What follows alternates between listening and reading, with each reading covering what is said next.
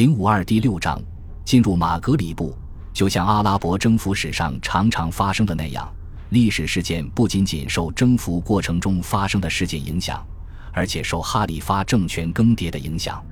六百八十年，穆阿维叶哈里发去世，他的儿子与继承者谢齐德一世决定任命乌格巴重返旧职。于是，随着乌格巴趾高气扬的归来，现在轮到艾布勒穆哈吉尔被锁在铁链中受辱了。他的归来标志着一场重大政治变革就此展开。艾布勒穆哈吉尔针对白白尔人实行的怀柔政策被他强硬的废止了。库塞拉也和他的资助人和盟友艾布勒穆哈吉尔一同被打入囹圄。乌格巴则开始动身，准备他人生中的最后一场冒险。根据阿拉伯语编年史。乌格巴几乎未在凯鲁万稍事停留，便马不停蹄地出发了。他将自己的儿子留在该城负责指挥军队，并说：“我已将自己授予至高真主。”还表示自己可能再也见不到部众了。然后他便挥军西向，去往穆斯林军从未造访过的土地。他率领一小支部队，迅速穿过了沿海山脉以南的高原地区。他的第一场遭遇战发生在奥雷斯山脉脚下的巴卡亚，在这场战斗中，他击败了一支罗马军队，并俘虏了大量战马。然后他继续向西进发，来到了莫纳斯提尔城，这里的守军主动出城迎击，战斗异常激烈，但真主注定了他的胜利。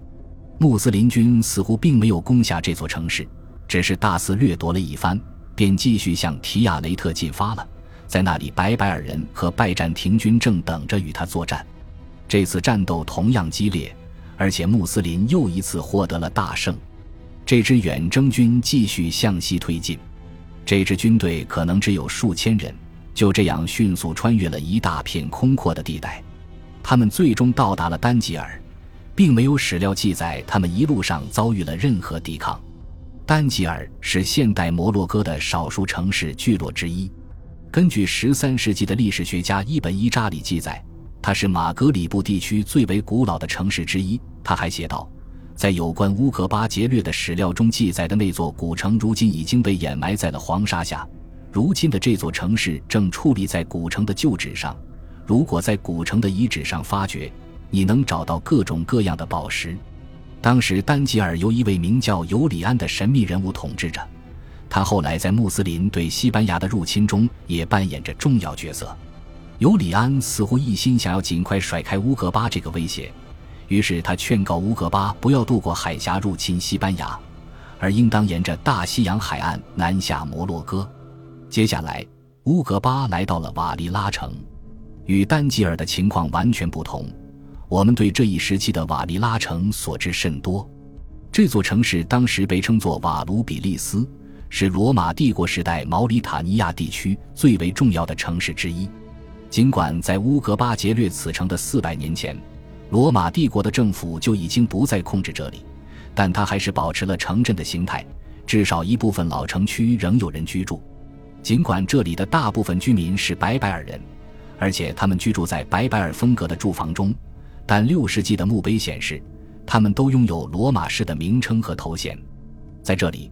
乌克巴据说又一次击败了当地的白白尔人，但这次他没有停留多久，便很快继续进发了。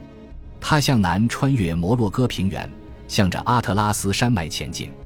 据说他曾深入山中，来到德拉河谷追击败逃的白白尔人，随后又挥军返回，并为阿格马特城这座城镇的位置靠近今日的马拉喀什。这座城市中居住着信仰基督教的白白尔人。似乎这里是少数几个被乌格巴以武力攻陷的地方之一。然后他又一次率军深入了阿特拉斯山区，并沿着山道来到了苏斯河谷中的沃土。这条河谷位于高阿特拉斯山脉和更加荒凉的小阿特拉斯山脉中间，最终延伸到了沿海的阿加迪尔。这片地区被阿拉伯人称为苏斯艾卡萨，即极远的苏斯。这里从未被罗马人征服过。而且在之后的几个世纪中，这里都是穆斯林统治的最远边界。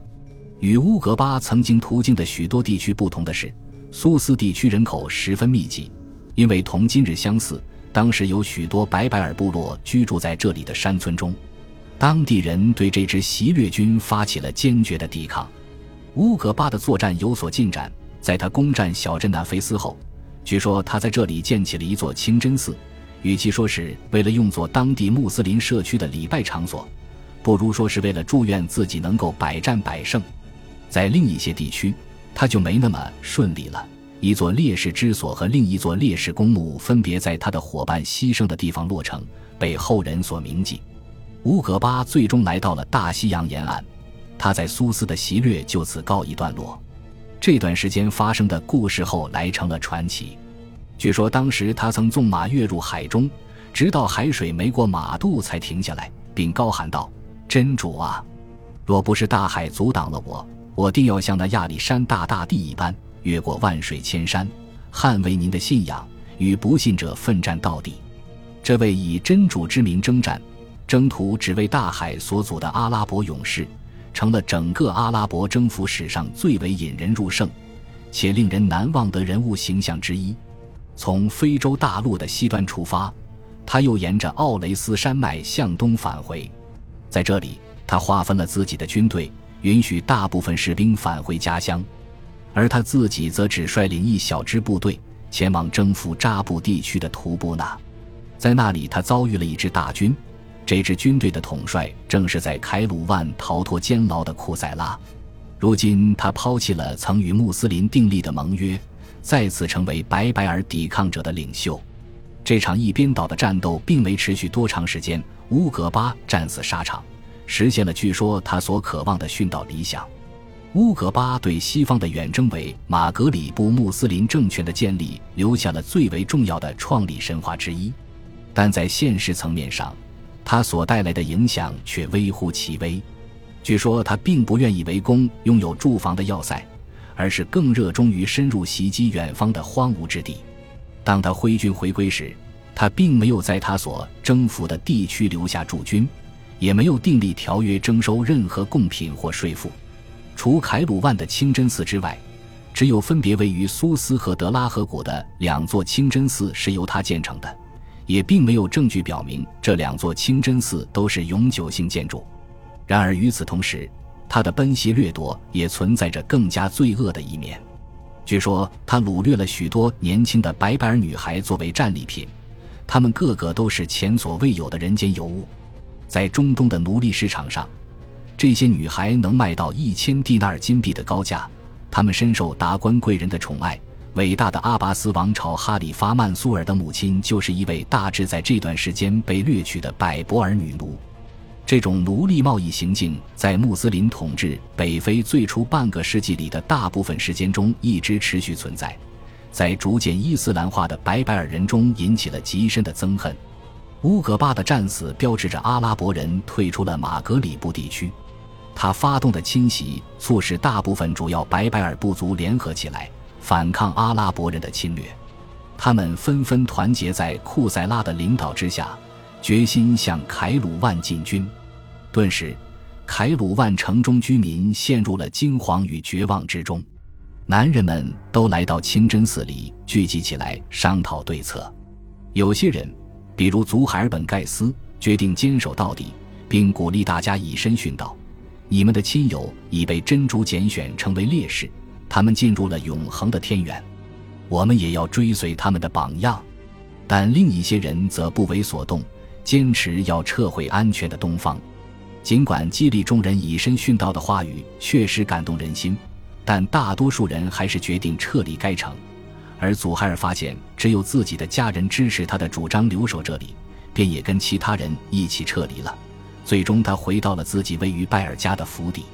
随后，得胜的库塞拉率军占领了这座由乌格巴建立的城市。他在这里自称伊弗利基亚和马格里布之主。承诺保护那些想要留居该城的穆斯林居民，并且可能向他们收取税赋。就这样，征服者和被征服者的地位被巧妙地对调了。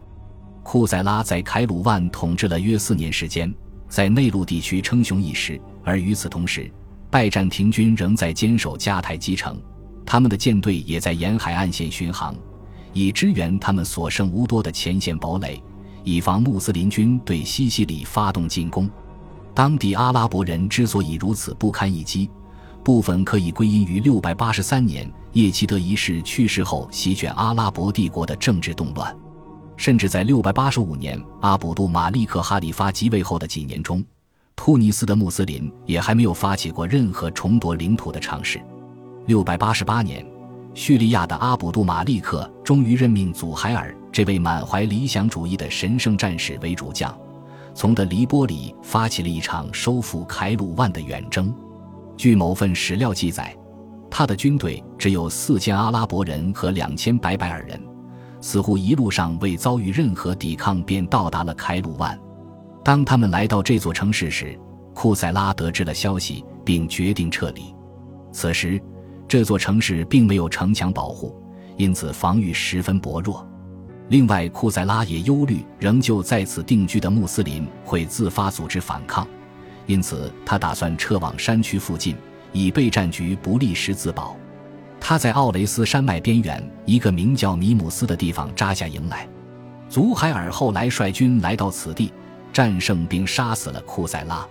像往常一样，我们很难知道这次穆斯林军是如何击败一支可能规模要大得多且熟悉地形的敌军的。